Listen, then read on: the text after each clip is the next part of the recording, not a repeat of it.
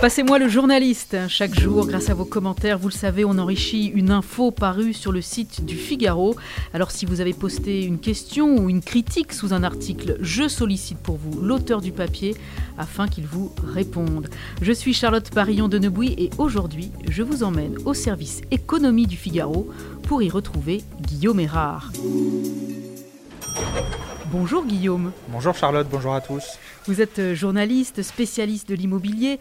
Pourquoi expulser un squatteur ne sera pas si facile malgré la nouvelle loi est l'un des articles qui suscite le plus de réactions de la part des internautes du Figaro.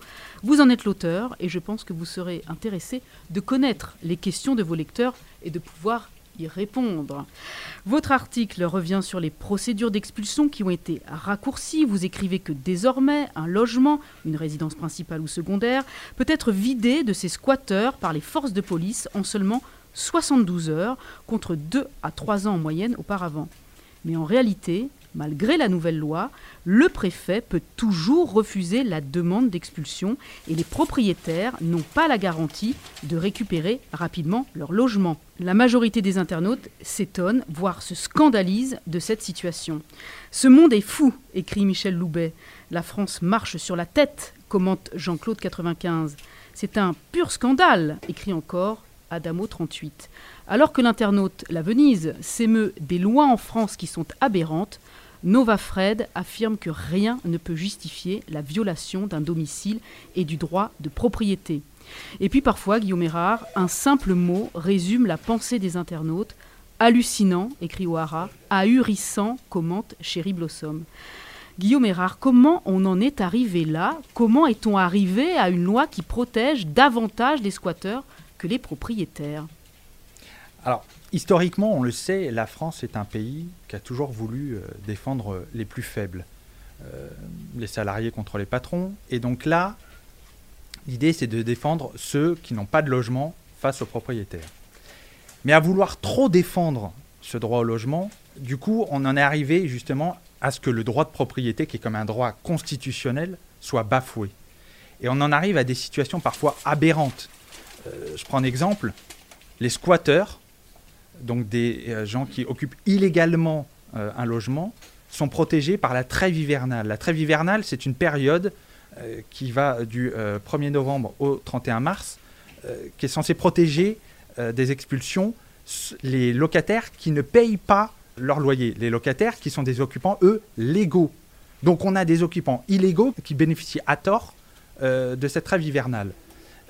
donc on en arrive à des situations dramatiques pour des propriétaires qui, pour la plupart, ne sont pas forcément des personnes aisées, qui ont des crédits à, payer, pour des euh, logements euh, parfois dont ils héritent et pour lesquels ils ont énormément de, travaux. Et la responsabilité, d'une certaine manière, quand même, porte sur l'État, qui est garant de cette politique du, du logement et qui malheureusement n'offre pas suffisamment de logements à ces populations qui se retrouvent du coup démunies.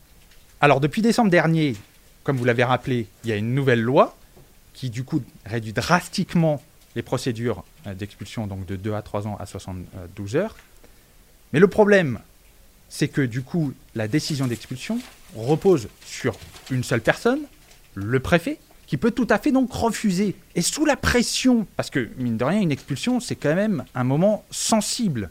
Ça peut générer des tensions dans le quartier. Eh bien, parfois, le préfet peut tout à fait refuser donc votre demande d'expulsion pour des motifs qui sont louables, à savoir le maintien de l'ordre public, mais aussi il faut savoir qu'il peut tout à fait refuser une expulsion s'il y a des enfants, un ou des enfants en bas âge parmi les squatteurs. Donc on le voit bien, cette nouvelle loi réduit les procédures d'expulsion, mais c'est pour autant pas plus simple pour un propriétaire d'obtenir que le squatteur soit expulsé.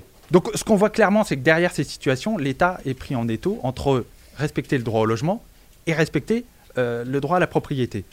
Et qu'est-ce qu'on pourrait mettre en, œuvre pour justement euh, permettre de trouver cet équilibre?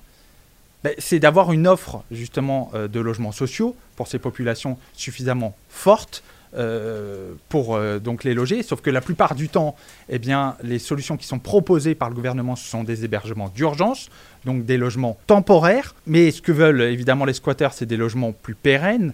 Et euh, malheureusement, eh bien, on voit clairement que derrière ces affaires de squat, c'est la crise du logement qui apparaît. Il n'y a pas assez de, logements, et notamment de logements sociaux, pour loger ces, populations.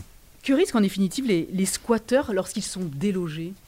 Alors, actuellement, les peines pour un squatteur sont de 1 an d'emprisonnement et 15 000 euros d'amende. Jusque-là, rien d'anormal. Mais l'aberration vient du fait que cette sanction est inférieure et moins lourde que pour les propriétaires qui se feraient justice eux-mêmes, qui expulseraient eux-mêmes euh, les squatteurs. Cette sanction pour les propriétaires est actuellement de 3 ans et de 30 000 euros d'amende.